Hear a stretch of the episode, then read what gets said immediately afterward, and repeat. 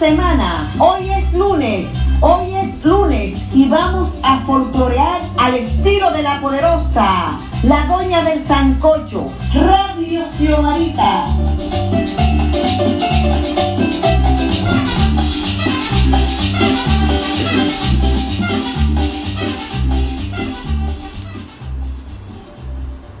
Saludos gente, ¿cómo están ustedes? Bienvenidos a este lunes de Radio Xiomarita.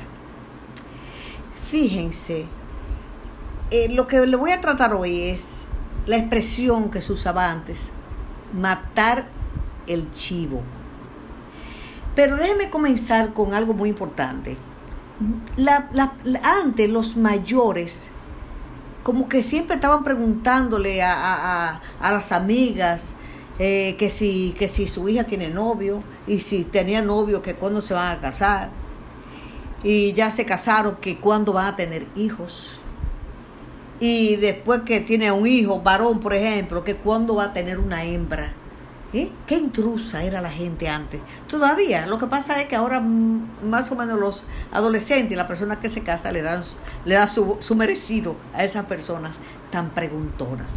Entonces resulta, hablando de matar el chivo, en Puerto Plata y en otros pueblos del Cibao era costumbre cuando amistades visitaban una familia preguntar por los hijos, como yo le estaba diciendo anteriormente.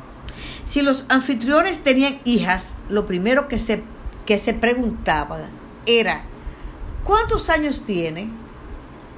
Si le decían, por ejemplo, 13 años, 12 años, ya mató al chivo. O sea, ¿qué significaba la primera, o sea, la menarquía o la primera llegada de la menstruación? Si no había matado el chivo, no podía comer frutas cítricas como el limón, también no podía comer guineos, ni guanábanas, pero nunca se le preparaba para el debut de la etapa de señorita en cuanto a orientaciones sobre el riesgo de salir embarazada. Lo que se usaba para la menstruación eran paños o toallitas lavables. Se ponían a hervir y quedaban blanquitas.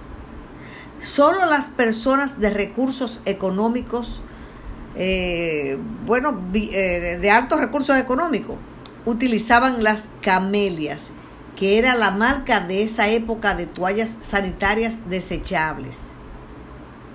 Todavía existen personas que se refieren al nombre comercial, camelia, para, para nombrar el producto genérico.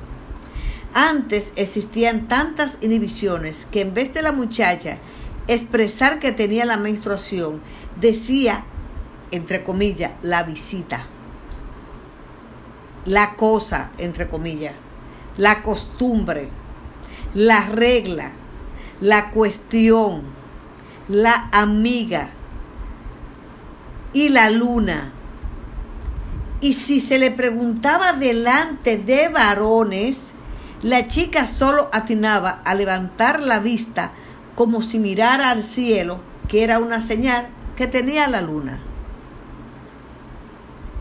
Los remedios contra el dolor variaban. Tomaban aspirina, que es un anticoagulante, té de manzanilla, que hacía correr la sangre, una bolsa de agua caliente en el vientre. Eh, y también, o sea, muchas madres no permitían que sus hijas se bañaran en los primeros días. Y si lo hacían era con agua tibia. Tampoco se podían lavar la cabeza. Oigan eso.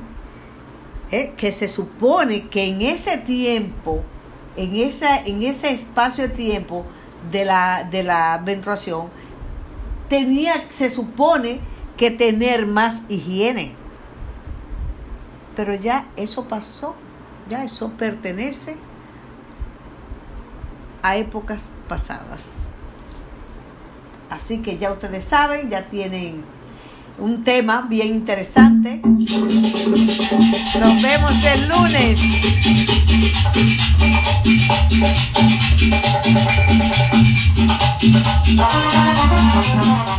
Hasta el próximo lunes. Suscríbanse en mi canal de YouTube Las Cosas de Xiomarita. Síganme en Instagram y Twitter arroba Xiomarita Brinca. Para los locutores esta cumbia va, para los locutores esta cumbia va. Aquí los estudiantes la van a bailar, aquí los estudiantes la van a bailar.